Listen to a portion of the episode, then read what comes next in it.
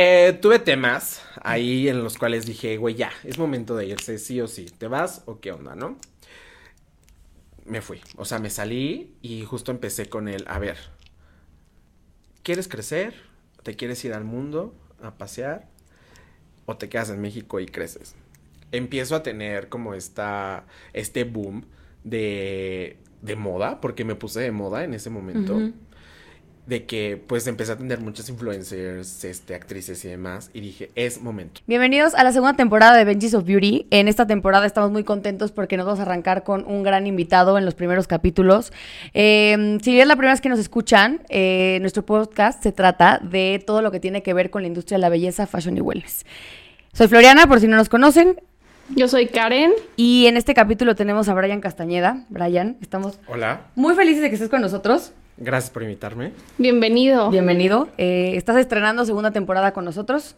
Súper. La verdad es que necesitábamos un invitado que nos pudiera contar eh, cómo se empieza un negocio, un estudio de belleza o un salón de belleza. Y quién mejor que tú para que nos pudieras contar un poquito de eso. Antes de arrancar con el tema del emprendimiento, queremos conocerte un poquito a ti. Ok. ¿Qué haces? ¿Cómo empezaste? Y todo. Perfecto. Bueno, pues soy Brian Castañeda, mucho gusto. Soy estilista profesional y llevo 11 años dedicándome a esto. Eh, empecé a los 17 años. Tengo 28. Sí, te ves mini. O sea, sí, ahorita te 11 años y yo, bueno, ¿a qué hora empezaste? O sea, quien nos esté escuchando y no viendo, quiero que sepan que Brian se ve mini. Más o menos. Sí, te ve chiquito. Pues llevo 11 años dedicándome a esto. Desde los 17, o sea, descubrí que era lo que me gustaba. Y pues realmente no fue como que yo quisiera todo el... O sea, como que yo nací diciendo quiero ser estilista cero. Sino que se dio en el camino como que entre amistades y demás me empezó como a gustar y un día dije, ok, como que siempre me pintaba yo el cabello. ¿Solo? Sí, o sea, como que de repente era como, a ver, me voy a comprar un tinte y tras, me lo pintaba. No, no me gusta, otra cosa. sea, muy autodidacta. Sí, o sea, como que siempre me gustó hacerme cosas. O sea, siempre me he cortado el cabello muy constante o de repente me lo dejo crecer, me lo corto, me- o sea, me lo pinto, me hago de todo. Y siempre he tenido como, como conocidos que se dedican a esto. Y me acuerdo que el papá de uno de ellos, peluquero de toda la vida, me dijo, ¿por qué no te dedicas a esto? Y yo, ¿Va? yo, pues podría ser, ¿no? De que, pues mi hijo está dando clases, no sé qué. Deberías de. Yo estaba estudiando la prepa y dije, ok, creo que no estoy en el mejor momento en la prepa, de esas veces que estás con amigos. Y, Esos amigos no. Ajá, y- No te van a llevar muy lejos. Güey, no lo estás haciendo bien, ¿sabes? Y dije, necesito hacer algo. Y me metí a eso, ¿no? O sea, como que me metí al estilismo, empecé como a, a ver más. Y dije, güey, esto está muy chido. Está muy chido. Eh, a los seis meses era un crack. O sea, O sea, lo tenías innato, era lo que de verdad lo tenías, Sí. naciste para hacer esto. sí, o sea, es una de las veces que uno cree. Hábil con las manos, así, hábil con las manos. Sí, sí. Y buen ojo. Brian, ¿y cómo O sea, tú soliste fuiste aprendiendo eh, todo. ¿O entraste a, un a una escuela? Pues digamos que entré como a una escuela que este amigo montó. Eh, hoy en día ya no, ya, ya no está la escuela. Pero justamente con él empecé a aprender. A los seis meses de que él me ense- o sea, que estaba con él, me dijo... Ya estás. "Ya- Graduado. o sea, ya no... ¿qué te ya no tengo más que enseñarte, Ajá, ¿qué sí. te Lo traes. A ver, yo toda la vida me he hecho cosas. O sea, yo siempre tuve el amigo estilista, el que si no tenía nada que hacer era me iba con él y jajaja jijiji. Ay, ayúdame con esto. Ah, ayúdame a enjuagar. Ah, ayúdame. O sea, a lo largo de tu vida te fuiste preparando a tu profesión sin saber que ya te estabas preparando. Hasta Ajá, que te diste exacto. cuenta de la pasión y fue así, es que ya lo traigo. Además de que ya haces algunas cosas porque he vivido con gente que hace esto. Exacto. Y luego te entrenaste. Sí, exacto. Me entreno, em, o sea, empiezo a educarme. Me doy cuenta que me encanta, que se me da. Y fue así como de, pues quiero que des clases aquí. Oye, los inicios de la belleza del quetzal. Quiero, o sea, quiero nada más irme un poco para atrás porque es importante saber que obviamente ustedes pueden ver a Brian que ya es una persona con un negocio consolidado, eh, que seguramente te va bien y que ya tienes, yo creo que una carta de clientas importante, muy importante. Sí, Pero llevo- antes de llegar a eso, o sea, el tema de cómo empiezas tú un negocio, Porque una cosa es que tú sepas, pues, pinta el pelo, cortarlo, pero el tema de administrarlo. Claro. Bueno, eh, todo esto fue porque, pues, digamos, salgo del, de, de la academia con ya trabajando ahí. eh, me meto como a, a marcas. Me contratan para ser estilista de, de aparatos de belleza. Sí, tipo que eras Taz o marco, No, como de representas de marca. planchas, Ah, planchas, eh, ok, como herramientas. secadoras, ok, ok. herramienta. Ok, herramientas. Y me contratan para ser estilista eh, principal de la marca en México. Y pues de ahí también empecé, empecé a hacer como mucho para Sedal. Hice- o sea, hice, eh, hice videos para Sedal, hice cosas con 3M y, y así, ¿no? Como muchas cosas en medio. Y este, me harto.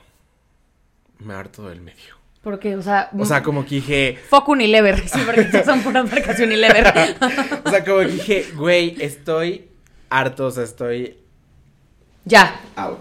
Pero que- estabas out de trabajar para alguien o estabas out del de ambiente, que te consume justo del el ambiente que te o sea, consumía. El ambiente que, el ambiente que se maneja en todo medio es Muy pesado. muy pesado. ¿Sabes? Entonces empecé a Mucha decir como- competencia también, ¿no? No, aparte empecé a decir como, güey, ¿realmente quieres esperar un pago dos meses? Sí, no voy a esperar los 120 días de Unilever para que me caiga mi lana. No. O sea, Sí. dije, no, güey. O sea, no quiero esperar tanto, ¿sabes? Oye, Brian, es que el peinado para la revista. Oye, Brian, es que el trabajo para tal video. ¿Realmente quieres esperar dos meses para recibir un pago de un trabajo que ya hiciste? Y No, que y te que tu agenda todo? dependiera de la agenda de alguien más. O sea, sí está. Como que dije, no.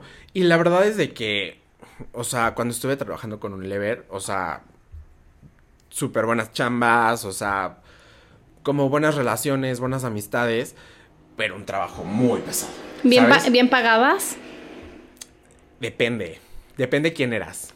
O sea, como todo medio, tú sabes que todo medio depende, depende quién seas, te pagan, ¿no? O sea, como que una vez me dijeron, oye, es que no quieres entrar a tal televisora.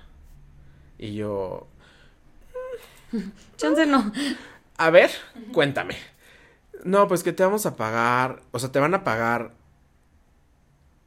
mil pesos el día, 900 pesos el día, pero tienes que entrar, no recuerdo si 6 de la mañana, tienes que sacar el trabajo en 15 minutos, porque, Sí, entre llamados. porque la, Sí, la sí. conductora sale a tal hora y llega 15 minutos antes prácticamente, y yo dije, güey, no, o sea, no, y te, o sea, y te pagan eso por, por ser peinador y todo, y porque eres nuevo, ¿no? Entonces, como todo el, o sea, como todo en el medio, la industria de la televisión y demás, pues te pagan por, por, quién quién eres. eres, ¿no? 100%. Y, a ver, si eres un chavito de 18 años, Si no has construido tu nombre todavía. de 19, 20 años y te dicen, ah, pues de aquí vas a crecer y todo. Y la neta no, ¿sabes? Como que dije, güey, no, no es lo mío. Eh, en las, o sea, en estas marcas que estuve eh, en aparatos de belleza, la neta me fue súper bien y ahí fue donde realmente aprendí a decir, güey, tu trabajo vale. Tu trabajo vale y vale un chingo. O sea, porque estás teniendo una jornada de trabajo muy No, y es tu tiempo. O sea, es tu tiempo. en- o sea, estás yendo a visitar tiendas porque obviamente hay que ir a capacitar a la chava que está vendiendo en Liverpool, a la que está vendiendo en Palacio y capacita a la gente en general y tienes que aumentar ventas y tienes que todo. Y ahí realmente me empezaron a pagar lo que valía mi trabajo, ¿sabes? Como que yo recuerdo que llegué y me dijeron, ¿cuánto quieres ganar? Y yo, no, pues, cinco pesos, ¿no? Y de que no, aquí vas a ganar nueve. Y yo dije, Wow. wow. O sea, como que siempre que estás como en el medio, hay muchas veces que hacen ver que tu trabajo, pues no lo vale tanto. Y cuando entré ahí fue así como, ok. Sí, como que alguien más te tenga que despertar y decir, oye, estabas cobrando poco. Exacto. Tómate en serio quién eres, porque. Y yo dije, güey, o sea, Sí, en el, de, gustó en el de esto. herramientas. sí, de sí, sí, sí, sí, sí. Y dije, güey, let's do it. De aquí soy. Sí, de aquí soy. Pues es que sí. ¿Por qué los humanos tenemos que esperar a que alguien más nos dé valor para que nosotros solitos nos demos ese valor que, que tendríamos que darnos primero que nadie. Yo sí creo, y que me, lo ha pasado, me ha pasado a mí en mi vida este, personal, que te tienen que pasar ciertas cosas para darte cuenta lo que vale tu trabajo y lo que puedes crecer. Claro, amiga, amigo, date cuenta de lo que vale tu chamba. O sea, la gente siempre te va a hacer menos. ¿Qué puede, ¿Cómo puedes definir, date cuenta lo que vale tu chamba? ¿Cómo, cómo eh, valúas tu chamba? Eso es bueno porque es muy fácil decirle, va, pero ¿cómo lo hiciste tú para que alguien más lo pueda hacer? Que se reflejen contigo. O sea, yo dije, a ver, desde los 17 años llevo dedicándome a esto. He pasado por tales trabajos, he hecho tantas cosas, he hecho cursos, he pagado cursos. Bueno, o sea, he pagado cursos, he pagado años de entrenamiento, de equipo, de todo. Y ahí es cuando tienes que ponerte, a ver, a ver, llevo tanto tiempo, llevo invertido tanto, sé tanto, valgo tanto. Es que bien dicen que no es lo que haces, sino lo que sabes. Claro. O sea, que, que tu valor no es por lo que haces, sino por lo que tú sabes hacer. Claro, o sea, a mí, a mí siempre me ha pasado, e incluso hace como año y medio, me pasó que llegó una clienta y fue así como de, ¿cuántos años tienes? Y yo así de que... Por. ¿Quién pregunta o qué? Ajá, y yo de que 27. Ah, ¿tú me vas a trabajar? Y yo así de... Sí. Por. Ahí está la puerta de salida. claro, sí, literal. o sea, yo de que sí. Ah, ok. Y así, ¿no? Como que, como que la señora se quedó así. como de Dudosa. que, ah, no mames. Obviamente al final resultó el trabajo y dijo, Gracias, guau. güey, o sea, perdóname por juzgarte. Sí, o sea, te juzgo por tu edad. Por mi edad. Sí, claro. Y es algo que me ha pasado mucho tiempo. Hace, o sea, te estoy diciendo, hace como año y medio me fue la última vez que me pasó. Menos, tal vez como un año. Pero cuando yo inicié el salón, a ver, yo inicié el salón a los 23 años. Un bebé, sí, está cañón. O sea, yo, yo inicié el salón a los 23 años y me acuerdo que una vez una señora así fue de que tú me vas a hacer el cabello. Literal así, de que se sentó. Me, Ni hola. me acerqué a preguntarle como que hola corazón, ¿cómo estás? ¿Qué te vamos a hacer? ¿Tú me vas a hacer el cabello? Y yo, sí. Pues ¿cuántos años tienes? Y yo, pues 23, ¿no? No, pues es que qué miedo. Y yo, yo me quedé así de, güey, ¿por qué miedo? Porque esperas que tenga 38 años dedicándome al cabello en un salón. Sí, sí, sí. O de esos señores Para- barberos que llevan toda la vida para con que su te negocio. segura de quién te va a trabajar. O sea, a ver, discúlpame, pero esa persona de treinta y tantos años con la experiencia que tú crees que tiene, te aseguro que no trabaja ni un gramo de lo que trabajo yo. ¿Saben qué pasa? Que la edad no asegura la experiencia y Para la nada. juventud no asegura la innovación. O No, sea, eso está. exacto, no, totalmente. No, no es un tema de edad, es un tema de, de educación personal que tú solito te estás dando todo el tiempo, de confianza, de muchas cosas que la verdad la persona que se deje llevar por lo que una persona con este criterio corto de cuántos años tienes se deje llevar no va a llegar a ningún lado. Sí, exacto. O sea, entonces ahí es donde dices, güey, ¿por qué juzgar? O sea, ¿por qué juzgar? A ver, hoy en día me llega un chavo, una, una chavita de 20 años y me dice, güey, yo así, así, así, así, así, va, demuéstramelo. Sí, show me. O sea, O sea, lo hago y lo haces. O sea, yo jamás voy a exigir algo que yo no haga y que lo haga perfecto y que lo haga en tiempos y lo haga bien. Si yo lo hago, tú lo haces, demuéstramelo. Oye, Y Brian, ¿y, ¿sabes? ¿y con quiénes este, hacen pruebas? Pues, mira, cuando hacemos pruebas, realmente lo publico. Como de que, chicas, eh, necesito modelos para trabajos, ¿no? Ciertos trabajos. Obviamente todo trabajo queda bien, pero la chica que va ese día sabe que, hay un margen de error que puede a lo mejor que vamos a probar técnica, que vamos a probar producto, que vamos a probar shalala, shalala, shalala, shalala. Pero en general trabajamos con cabezotas. De estas cabezotas de entrenamiento. Sí, es me- o sea, no te garantiza que nadie te grite. Es que te garantiza que nadie te grite. que nadie te diga me que estás nadie- cagando. sí, sí, sí. Es que les voy, a contar, les voy a contar una súper anécdota. Yo viví a los 18 años en Londres. Me fui súper chiquita de año sabático. y me fue mi año sabático de locura y de hacer lo que, lo que, lo que quisiera. Me quería hacer un corte y algo exótico y me dijo una amiga de que ahí va la academia de Tony and Guy en Londres. O sea, ahí voy a la academia.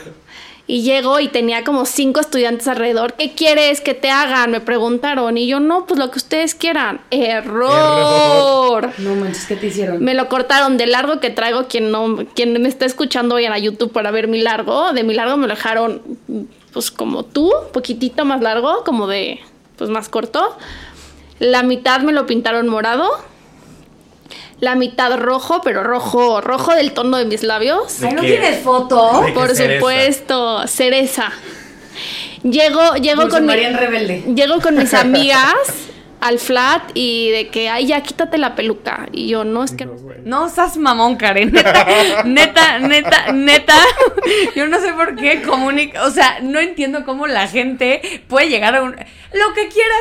No mames. O sea, Se lo no. estás diciendo un estudiante. Sí, o sea, es como de perfecto. O sea, A tú ver, vas a ser mi lienzo en No, blanco. incluso ha habido clientas hoy en día que me dicen, Brian, lo que quieras, siéntete libre. Y yo, ¿segura? ¿Qué tan libre me vas a dejar ser? O sea, Ajá, o sea, es como, a ver, o sea, no voy a hacer algo en lo que te sientas incómoda, pero probablemente pueda elegir un color que tú no vas a querer.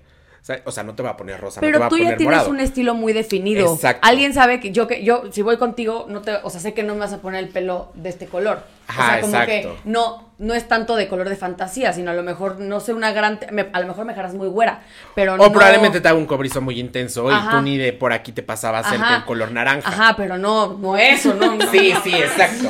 Pero es que darle libertad a un estilista es Y un lienzo No, no, no lo aprendí O a esa edad.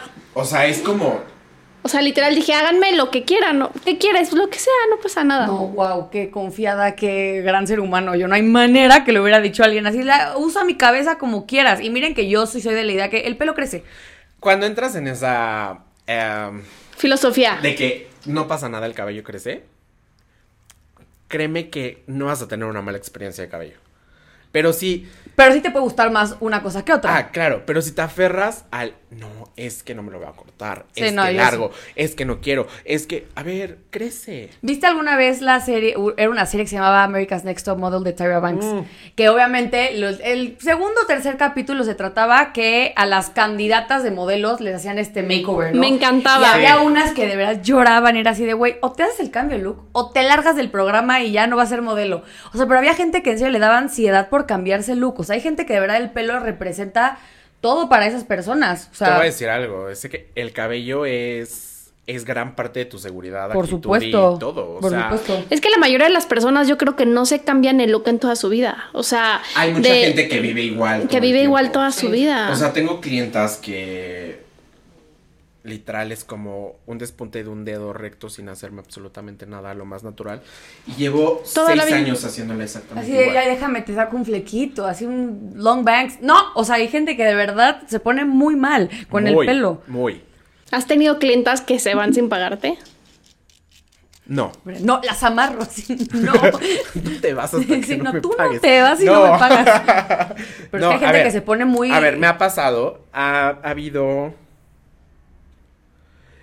como tres personas que literal se me han puesto muy intensas, que he llegado al punto de, güey, Mejor llégale ya. ¿sabes qué? O sea, vete. O sea, no me pagues nada, ¿sabes? Vete. ¿Por qué? Porque no está chido. No está chido. Tengo seis horas trabajando. Y estás aferrada a ser platinada y tienes el cabello bien pinche oscuro. Sí, es O sea- de una hermana, o, o no es de una sola cita, entiende que es un proceso también. Amiga, date cuenta. Amiga, Amiga, cuenta. date cuenta. Hay un proceso por el cual uno tiene que pasar. Claro, entonces cuando entra toda esta parte de que, güey, es que no me, o sea, no me gusta el color, ajá, pero, ye- o sea, ya te decoloré demasiado, ¿sabes? Ya no puedo decolorarte más. Por profesionalismo, integridad y demás, no lo voy a hacer. Porque está primero la integridad de tu cabello, porque vas a salir de aquí y vas a decir que yo te lo hice.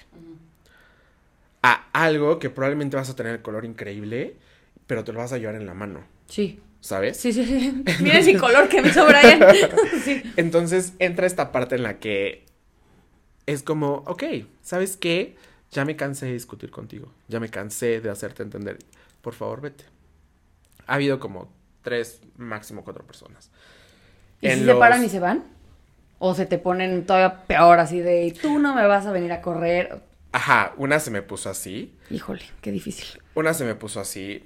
eh, y otra fue así de que, no, Brian, ¿cómo crees? O sea, obviamente te lo pago. El punto es de que estemos A gusto bien, los bien. dos. Mm. Y yo, pues yo estoy a gusto.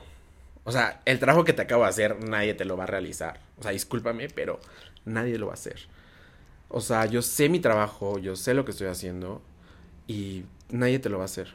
Entonces, por favor, vete. No, pero, no, en serio. Chino, ya estuvo. O sea, por favor, vete. Lástima porque era hermana de una muy buena clienta que teníamos. Entonces, obviamente, la hermana ya jamás regresó. Pues ¿no? claro, Claro. sí. Pero, pero sí fue como, ya, por favor, lo que quiero es de que te vayas. Es sábado, 8 de la noche. Sí, no, que Güey, la gente güey, tiene- Sí, ya ¿Qué- cállate. Ya, qué hueva, Sí, güey. sí. Acabas de arruinar mi fin de semana. Sí, ya. ¿Sabes? Y hubo una que sí se puso súper pesada porque en esa ocasión había, o sea, tuve que salir a comprar una secadora porque se nos descompuso. O sea, literal, así la prendimos y tras, Sí. Bye. Explotó. valió. Y era como, no podemos trabajar con una secadora, o sea, necesitábamos dos en ese momento. Corro a Liverpool a comprar una secadora. Y llego, pero mi primo en el camino de que, de que, güey, está súper intensa. Sí, córrele. De que, ya te, te quiero aquí ya, Sí, sí, güey. sí. So- Le soplamos, pero regrésate al, al El caso es salón. de que llego y, a ver, yo siempre que sé que tengo la culpa, o sea, de haber llegado tarde, porque yo pido mucha puntualidad. Y cuando yo no la doy, trato de repente como, pues, compensarlo, ¿no? O sea, como de que, o sea, una disculpa, te voy a regalar una aplicación de tratamiento, el corte te le voy a dar descuento, a veces te regalo el corte y así, ¿no? Pero esa vez, la, esta chava como que quiso ver a mis a mis trabajadores como mentirosos, de que todo lo que ellos me habían dicho era mentira y que ella nunca dijo nada. Y fue como, güey, ¿cómo no le voy a creer a mi- ellos? así a mi que es gente, mi o sea, equipo, es mi equipo, cabrón. sí. O sea, es mi equipo, güey. Sí, ¿qué me cuentas? O sea, tengo que confiar cabrón en mi equipo porque, güey, son los que están aquí todos los días. Son los que me sacan la chamba. sí, te contrapunteó con ellos, o sea, lo que estaba pretendiendo y era fue de- como, no, güey, o sea, si piensas que te voy a atender a ti, o sea, discúlpame, pero vete, ¿sabes? Porque no recuerdo qué dijo, que fue así de, no, pero es que están mintiendo, yo jamás dije eso, y yo, a ver, a mí me están diciendo que esto, esto, esto y el otro. Te estoy regresando tu depósito. Aquí está tu depósito en efectivo. Por favor, retírate. No voy a permitir que vengas aquí a hablarle así a mi gente y mucho menos a mí. Entonces, por favor, retírate. No, qué mal educado, qué mal criado, no sé qué. Extranjera, por cierto. Son bien difíciles. Extranjera. Qué mal criado, no sé qué. Y yo, por favor, retírate. Sí, ya, llega. Malcriada tú. O sea, discúlpame, pero no. O sea, como que pensó que le iba a dar todo al favor de ella. Y es como, no, güey, mi equipo está primero antes. Sí. O sea, ¿tienes algún, y eso me lleva a una pregunta importante para los que se dedican en esta industria? ¿Tienes alguna responsiva? ¿Tienes algún protocolo que tú tengas ya como estipulado para evitar este tipo de cosas? Como ya literal, como un protocolo de trabajo de, a ver, si tu clienta no te firma una responsiva, no hay decoloración. O si no hay foto de antes y después, o sea, para el después, ¿tienes algo ya como que Sí, puedas justo. compartir se, para... le, se le toma siempre una foto del antes Y una foto del después. Entonces a mí tú no vas a venir a decir algo porque aquí está tu foto. Del antes y del después. Y al momento de que haces tu cita, se te manda un mensaje, que es un mensaje larguísimo, la- el cual la gente nunca lee.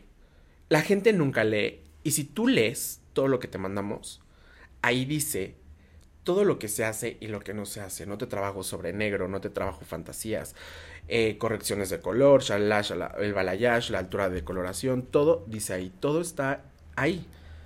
Entonces tú no puedes venir a decirme que yo jamás te dije que no podía trabajarte porque tú no leíste, Sí. ¿sabes? Entonces, ahí es donde yo me puedo respaldar de absolutamente muchas ¿Qué cosas. puntos claves tiene ese mensaje? O sea, que, que puedas decir como, a ver, esto te, a ti como estilista te ampara porque sí está por No escrito. se trabaja sobre tintes negros, ¿Ok?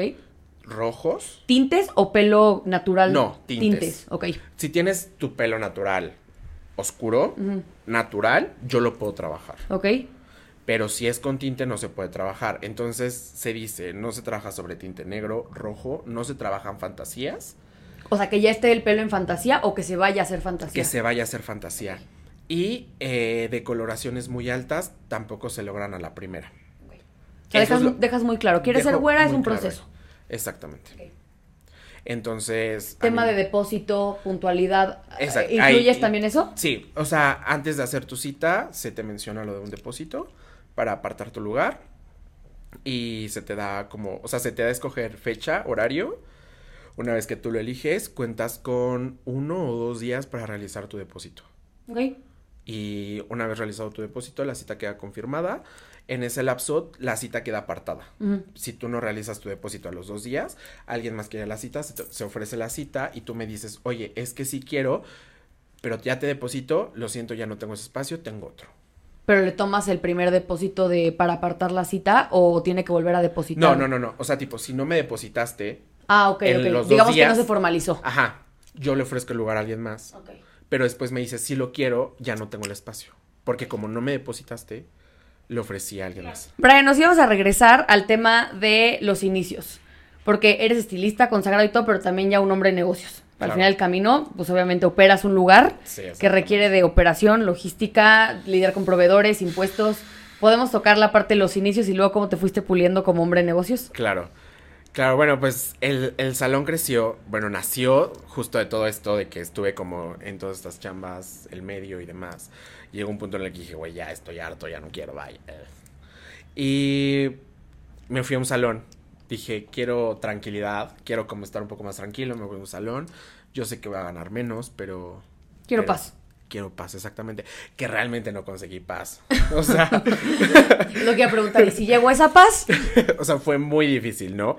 Pero justamente en el salón, estando en el salón, dije, güey, no, no, o sea, Más bien siento que no te gustó tener jefe, que iba por ahí. O sea, Yo siento también que creo, soy yo así, también yo creo. soy así. entonces dije, no, güey, no, ya. Eh, tuve temas ahí en los cuales dije, güey, ya, es momento de irse, sí o sí, ¿te vas o qué onda, no? Me fui, o sea, me salí y justo empecé con el, a ver, ¿quieres crecer? ¿Te quieres ir al mundo a pasear? ¿O te quedas en México y creces? Empiezo a tener como esta, este boom de, de moda, porque me puse de moda en ese momento de que pues empecé a tener muchas influencers, este, actrices y demás, y dije, es momento. ¿Y de dónde la sacaste? O sea, de Instagram, o sea, tú las contactabas y les decías, oigan, no. o sea, ¿cómo, cómo fue Llegaban, ese salto? llegaban conmigo a Instagram. Pero ¿cómo? ¿De dó- o sea, porque algo tuvo que haber detonado. ¿Cuál por- fue el trigger? Porque Así. tú subías conte- buen Ajá, contenido. justo, o sea, empecé a subir contenido. Ok, De una llegó otra y así. Pero de contenido que tú hacías, de a lo mejor una que extraña, quedaba increíble y la gente de ahí decía, me encanta su trabajo. Justo, subía como los antes y después. Amigos, documenten sus trabajos siempre. Sí. Siempre. No, es muy importante porque al final del día, o sea, tú subes un antes, un después o de lo que hagas y mira, créeme que al final eso va a vender, te van a parar y hay pruebas de absolutamente todo, de todo. Entonces, empiezo a subir eso, empiezo a crecer, empiezo a crecer y dije, güey, hay que poner un salón. ¿Dónde atendías antes? ¿En tu casa? ¿En casa de algún de tu tía? O sea, Justamente me salgo de este salón y le digo a un amigo eh, que, güey, réntame una silla. En lo que veo qué onda. Me renta una silla como tres meses y en eso eh, empiezo a buscar un departamento en el cual pueda trabajar. Mi modelo de trabajo siempre ha sido como muy privado. Ah, actualmente estoy en una casa y todo es como por dentro, ¿no? O a puerta cerrada. nunca estoy como a pie de calle. Nunca me ha gustado estar a pie de calle. Entonces atendía en un departamento en el cual estuve como cuatro años. Y, y así fue como creció. En el hecho de que yo dije, ya no quiero y quiero yo empezar. Yo sé que es una chinga. Y si ya me chingo, me voy a chingar dos, tres, cuatro, cinco veces más. Pero por algo mío, Pero sí. es mío. Sí, 100%. ¿Sabes? Oye, y el Entonces- tema de, de los recursos para empezar algo, ¿cómo le hiciste? Porque hay mucha gente que de repente es como, es que no tengo nada. Y no, y no, y no, no sé, no tengo un inversionista o no tengo una chamba que me dé para poder como, pues, invertir en algo. ¿Tú cómo le hiciste? Yo ahorré. Ahorraste. ahorré. O sea, yo siempre conté con el apoyo de, de mis papás. O sea, como que... Benditos papás. De que yo sabía que, pues, nunca me iba a faltar nada. Y de que en algún punto, si yo quería, probablemente ellos me iban a ayudar. Sí, Pero- no era dejar de comer o poner un negocio. Eso, Claro, sí. pero mi papá siempre me enseñó. En el momento en el que yo decidí dejar de estudiar para dedicarme a esto, porque yo dejé la prepa trunca. No lo hagan. Si no tienen un plan. Sí, si no hay un plan B, no, no, No, lo hagan. Yo dije, güey, ya me dedico a esto. Lo amo, quiero. Y soy bueno. Y soy bueno. O sea, realmente yo ya no le veo más, ¿sabes? O sea, como que digo, ¿para qué? Decido salirme, pero yo ya trabajaba de esto. Entonces me dedico al 100%. Y mi papá me dijo, ¿te sales? Adiós, todo. O sea, te iban a quitar la ayuda. Me dijeron, adiós, todo. En el momento en el que te salgas, trabajas y te vives por ti mismo. Y yo crecí con eso, ¿sabes? O sea, como que del- desde el día que decidí abrirme yo el camino propio, sabía que mi papá ya no me iba a apoyar económicamente en nada. Si te rascas con tus uñas. Pero más adelante, obviamente, ya creciendo y demás, yo sabía que si podía, iba con mi papá y le rogaba tantito más y era como, ok, papá, por favor. Y yo sé que tal vez lo iba a hacer, pero yo aprendí a ahorrar. Aprendí como a juntar mi dinero, aprendí a administrarme un poco más. A ver, siempre gasté, siempre, nunca, o sea, no fue de un día para otro en el que aprendí, no, me costó un chingo administrarme, pero Y te ves humano con gustos caros. te ves humano con gustos caros. Eso es una maldición, es horrible. es horrible conocer, Horrible. Es, es horrible conocer algo bueno. Sí. Y, que- y después dejarlo es Sí. como, no, Sí. espera. Entonces dije, güey, yo, yo puedo. Y así fue como inicié, o sea, yo junté mi dinero, eh, junté mi dinero y justo como que no quería quedar al límite, pedí un préstamo Ujú. Y ¿Alguien te explicó el vehículo del préstamo o solito? Fue así de, Nadie. bueno, pues ahora sí que pues como va, chingue su madre como esto. ¿Fue préstamo bancario Bancario. Fue préstamo bancario como persona física como persona moral? física. A una tasa alta. Sí. Normalmente Sí, son sí, altas. Sí, sí, sí, no, no, no. O sea, yo dije, chingue su madre. Como 30 anual más o ¿Lo menos. haces o qué onda, no? Pero ¿sabes qué pasa? Que hay mucha gente que lo hace, pero realmente le va muy mal. Tú eres una persona verdaderamente, mira, talentosa, inteligente y afortunada, porque es un, es un combo importante para Pues no me fue bien al inicio, ¿eh? Entonces, ah, eres una persona tenaz, que es mejor O todavía. sea, no me fue bien al inicio. He de, he de admitir que me fue muy mal. O sea, me estaba consumiendo. Y dije, güey. Sí, sí, los, es que por una tasa muy alta los intereses te pueden consumir. Empiezas a ver que hay dinero. Y necesitas liquidez para pagarlo. Pero, pero después te das cuenta que no Que hay. no hay. Y O sea, sí hay, pero, pero se, se, se va, o ¿y sea. tú qué está pasando? ¿Qué es Sí, esto, güey? sí. Obviamente me llevó el camino a, a decir, a ver, ponte firme, cabrón. Tengo que armarlo bien. Junta tu dinero, güey. Paga y ahorra. Como lo hiciste para poner esto. O sea, pones el salón, empiezas, quieres crecerlo, pides un préstamo y ahí es cuando como que se medio atora. No, para poner el salón pido el Ah, préstamo. ok, ok. El, O sea, yo contaba con el dinero, pero no quería estar justo. ok, o sea, es como O que sea, quiero como que dije- colchón para... Dije, quiero tener un colchón por cualquier cosa. Ok. Obviamente te das cuenta que hay dinero, pero no lo hay, porque todo lo tienes que pagar. Sí. Tus proveedores. Y aparte te das cuenta de los proveedores, te das cuenta que tienes que comprar producto y, y la mayoría de los, prove- o sea, de los proveedores al inicio te dicen tienes que consumir tanto Sí, el mínimo de compra para, para que te poder, vendan. ajá, para que puedas tener una línea de crédito con ellos. ¿Y cuánto es el mínimo de compra? Porque seguramente hay gente que no de está escuchando. 70 mil pesos.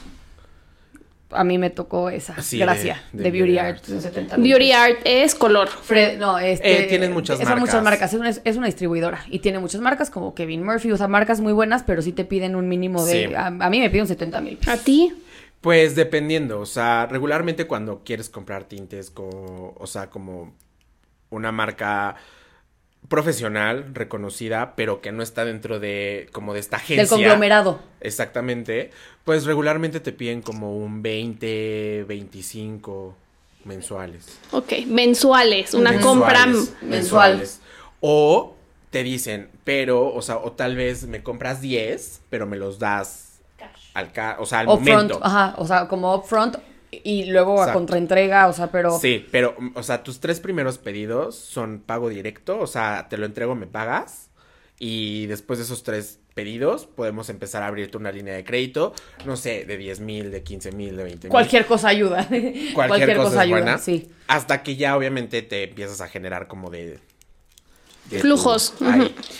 Y pues llegas a tener como una abierto, ¿no? O sea, ya puedes comprar 70 y siempre y cuando lo, lo, puedas pagar. Regularmente las, o sea, las marcas, empresas te dicen como un mes, pero dependiendo del tipo de cliente que seas, o sea, qué tan eh, responsable seas con pagos y demás, no pasa nada si pasan dos semanas y terminas de liquidar, ¿sabes? Entonces, ahí es cuando te das cuenta de que no nada más es poner el salón, sino que también es mantener proveedores. Son muchas relaciones. Y no nada más es, proveedores de producto que haces, en, o sea, que ocupas en el salón. Es desde la botella de agua que compras para darle a las clientas. El, papel, de baño. papel de baño. O sea, o sea, desde que compras un papel de baño, servilletas, agua, café, Sí. El azúcar, porque no le puedes dar azúcar refinada, o sea, refinada, tienes que darle stevia. O cosas así. Sí, insumos que no tienes en la cabeza hasta que, oye, eh, esto, el café, el agua, el papel, incrementa, no sé, 10 mil pesos más tú. Y de que de repente estás en el, en el Sams, en el Costco, y ya pagaste 8 mil pesos y tú ¿Sí, por? De café y stevia, claro. Sí, e, e, ese dinero se va de una manera muy. Aparte, como que, como no lo estás generando y es un poco como un pues es una inversión que tienes que hacer para que tu clienta regrese, esté contenta, así es como de, oh. Sí, exacto. Entonces, ahí es donde te das cuenta de todos los gastos necesarios que... ¿Te tardaste en darte cuenta de esto? claro. Que dices, ¿por qué, no, ¿por qué no se está llenando más mi cartera? Claro, creo que tienes que, o sea, como emprendedor, empresario o demás, tienes que darte cuenta de gastos obligados. De tus gastos obligados me encanta eso, gastos obligados. Que es, sí o sí lo tienes que hacer. Sí o sí tienes que tener tu renta de, de local. Sí o sí tienes que tener, también contemplar tu renta de casa. Tienes que contemplar los sueldos. Tienes que contemplar insumos. Producto. Herramienta. Y ahí es cuando dice... Y tiempo de vida de herramienta. Y claro, porque yo compro una secadora cada cinco meses. Entonces, un decir, compro dos secadoras un mes, dos secadoras otro mes, para que justo como que no me caiga todo de un golpe, sino que como cada... Sí, te lo vas prorrateando. Tipo, cada, a partir de cinco meses empiezo a comprar mes con mes eh, los aparatos, ¿no? Digamos. Entonces, creo que cuando tienes bien claro esto, la puedes lograr. Porque tienes que saber administrarte tus gastos obligados contra tu ahorro y tu vida. Oye, Brian, ¿y llevas todos estos gastos en un Excel o cómo te administras? lo escribo en un papel, no, pero está cañón con que los tengas a, la vista y que los tengas presentes. O sea, lo, lo anoto en, las notas del celular. Tienes un contador o una contadora, supongo. Sí, sí, sí, sí. Pero aparte del contador, o sea, yo como que me voy administrando. Algo muy importante que yo aprendí, que como empresario, microempresario o en sus inicios, como sea, es si tú quieres darte un lujo, si tú quieres comprarte algo, asegúrate de tener tus gastos obligados de dos meses. Si tienes esos dos meses libres, puedes darte el gusto que quieras. ¿Sabes? Sí. y ahí es cuando empiezas a, empiezas a ver realmente cómo es una administración, cómo es una vida de negocio y puedes fluir más, ¿sabes? O sea, entonces te empiezas a, obligar tú mismo a decir, no puedo porque no lo tengo. Aunque sí tienes dinero, pero ese dinero no es tuyo. Claro, es de tu negocio. Es de tu negocio, exactamente. Entonces, entonces un poco lo que estás diciendo y te entiendo es que tú no, tú no te asignas un sueldo. Yo no nací con un Más bien tienes tus gastos fijos. Eh, tienes todos tus, gastos fijos, variables y las utilidades, lo que sobre al mes, de dos meses, es ya lo que tú te quedas. Sí. Pues es que es otra manera de tener como un sueldo. Obviamente no es un, no es un monto utilidad. Sí, o sea, no es un monto fijo. Yo dejé de tener un monto fijo después de la pandemia. O sea, iniciando pandemia dejé de tener como un sueldo fijo. Anteriormente sí me lo hacía, que ahí fue cuando dije, o sea, está bien, pero a la vez está mal. Porque de repente tú dices, ah, yo me merezco tanto. Y te das cuenta que realmente sí lo mereces, pero puedes ahorrártelo, ¿sabes? Sí, sí. Y yo aprendí justo eso, o sea, si tú no cuentas con dos meses seguros, Mejor no lo hagas. no. no lo hagas, porque vale más tener la estabilidad de dos meses de tu negocio, renta, sueldos, insumos, producto, todo, a un lujo que tú quieras darte. Está cañón. De verdad, como cada quien se va construyendo su metodología de trabajo para de verdad lograr que las cosas salgan. Yo te iba a preguntar la conceptualización de la belleza del quetzal, porque es un concepto. Es un realmente es un concepto. ¿Cómo nace? Por el amor a México. ¿Ok? Eh, amo México, me encanta México, me encanta toda la tradición, cultura y demás. Tenemos un gran país. Exacto, es hermoso, es gigante, es rico, es todo. Eh, entonces, dije, güey, no hay ningún salón mexicano en México, irónicamente. Mira que ahora lo dices, tienes toda la razón. O sea, mexicano no. A ver, los salones cuentan con algo mexicano, cuentan con el toquecito de algo. Pero muy poquito. Pero mi salón tiene cultura, tradición y demás. O sea, tiene telares, tiene máscaras tradicionales de, de estados en específico.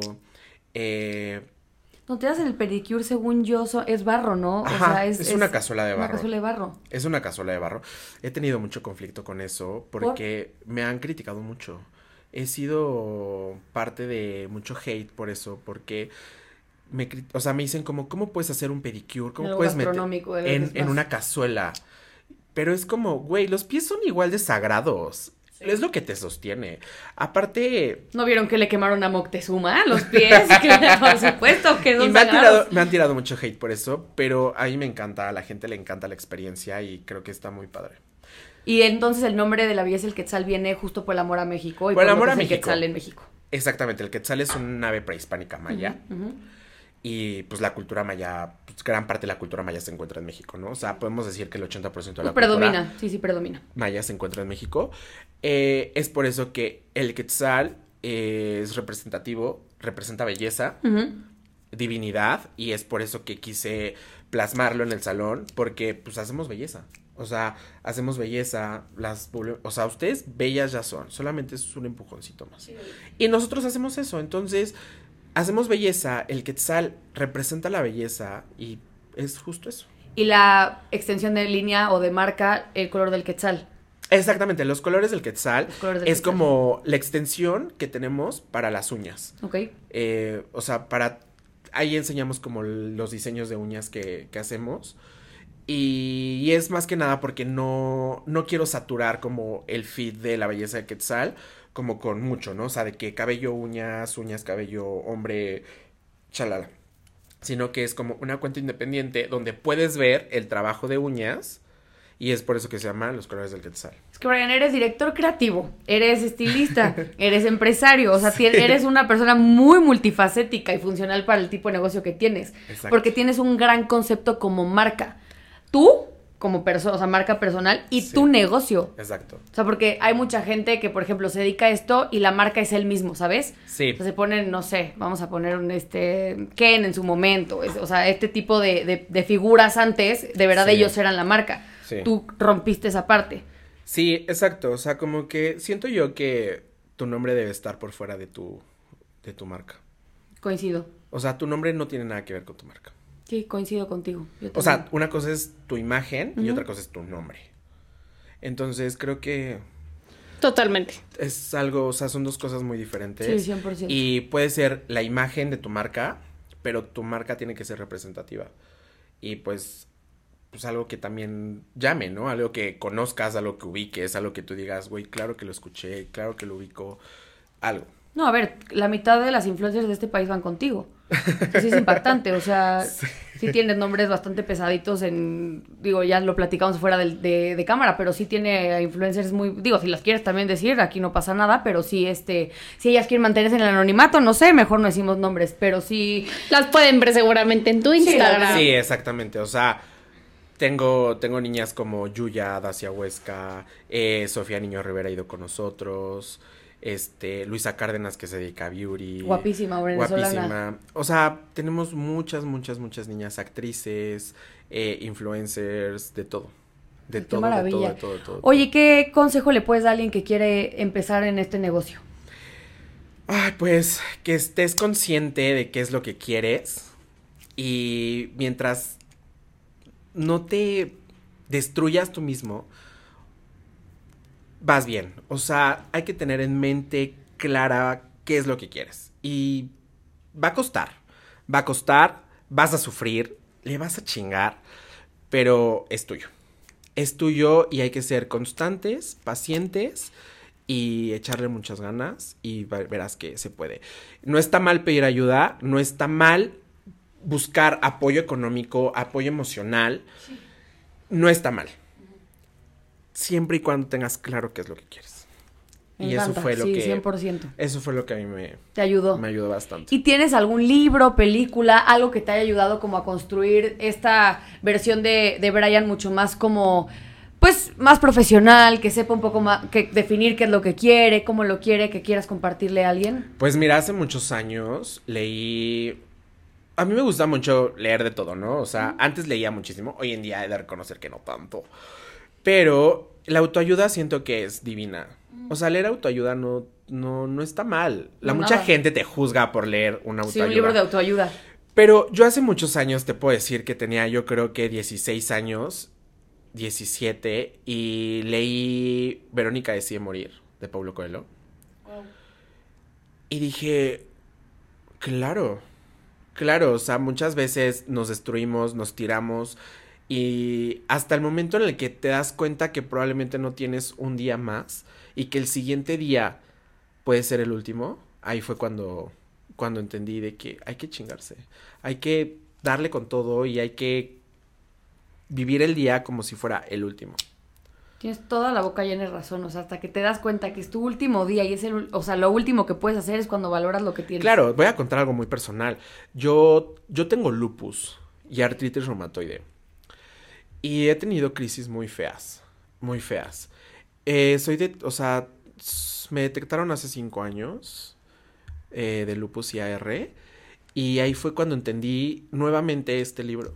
O sea, porque a mí el día de mañana me da, me da una insuficiencia renal, un, un, daño renal grande o algo y puede que no la cuente, ¿sabes? Mis manos, por la artritis, lo que te iba a preguntar. Las puedo perderlas, ¿sabes? Y es tu herramienta, de trabajo. herramienta de trabajo.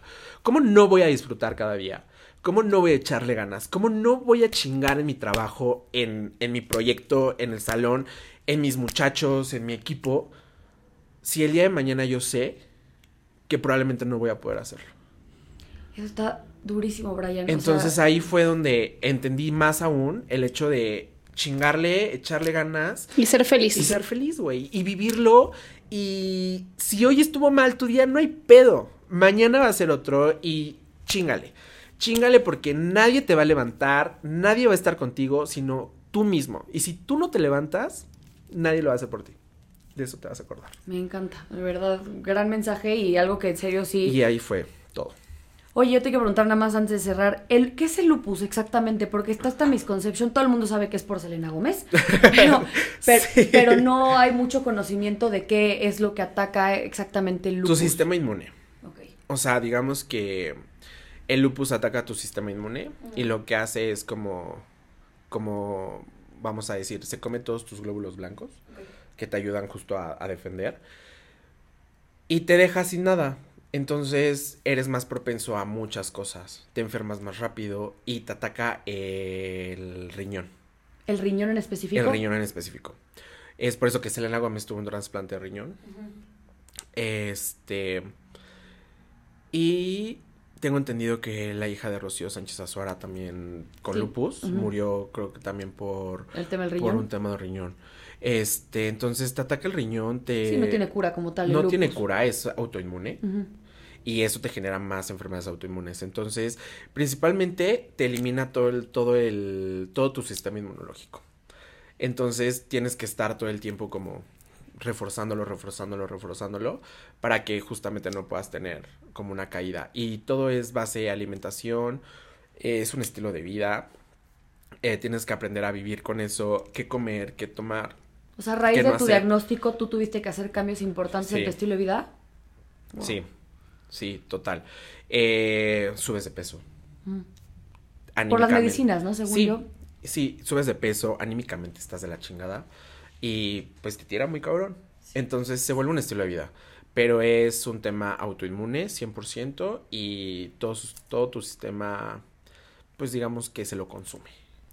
Qué fuerte, sí, la verdad, este tipo de cosas sí te dejan pensando que la gente que, que se queja de que tiene algo, una tontería que le pasó, y cua- o sea, es como güey, de... si te duele la panza, Sí. güey, si te duele la cabeza, a ver, cabrón, esta enfermedad eh, se da más en mujeres y solamente es como el 10% mundial en hombres. O sea, imagínate yo, como, como digo, güey, soy de ese 10%. Soy muy especial, eso te hace una persona muy especial para muchas cosas, de verdad. O sea, O sea, obviamente, dices, güey, o sea, ¿cómo puede ser posible que entras en ese 10%? sí está cañón. ¿Sabes? Y ahí es donde te das cuenta que las probabilidades son, mu- son muchas. ¿Tiene algo que ver con el tema genético o sí, es... es hereditario. ¿Sí es hereditario? Sí, mi mamá lo tiene. Ok, Y de ahí no sabemos de dónde, viene. de dónde viene. Pues habla de una gran fortaleza de tu parte, Brian, la verdad, y que te vaya también, te lo mereces, porque con esa mentalidad vas a llegar muy lejos, más de lo que seguramente ya has alcanzado hasta ahorita, tus cortos 28 años. 28 años y 11 años de carrera. Muchas felicidades, Sí, de sí, verdad. Gracias. Increíble. Oye, pues, eh, algo más que nos quieras compartir con respecto a tus redes sociales, espacio donde te puedan encontrar. Eh, pues nos encuentran en Instagram como La Belleza del Quetzal. Eh, todo informe de citas, este, preguntas sobre servicio, consulta, todo por ahí. Y pues realmente lo que ocupo más es Instagram, entonces Sí, gran herramienta. La Belleza del Quetzal y nuestro apartado de uñas, Los Colores del Quetzal. Buenísimo. Eh, a mí me encuentran en Instagram como Floriana IDL y en TikTok como Floriana Ibarrola. A mí en todas mis redes sociales como Rodarte Karen. No olviden vernos en YouTube. Nos estamos dividiendo los capítulos. Una vez Floriana, eh, en otro en el mío, Rodarte Karen. Y nos pueden escuchar en Spotify. Muchas gracias por vernos, Brian, mil gracias por venir. No, gracias. Nos encantó gracias. platicar contigo. Y nos vemos el siguiente. ¿Qué día sale esto? Los jueves. Me fue literal. Este, gracias, bye. Chao.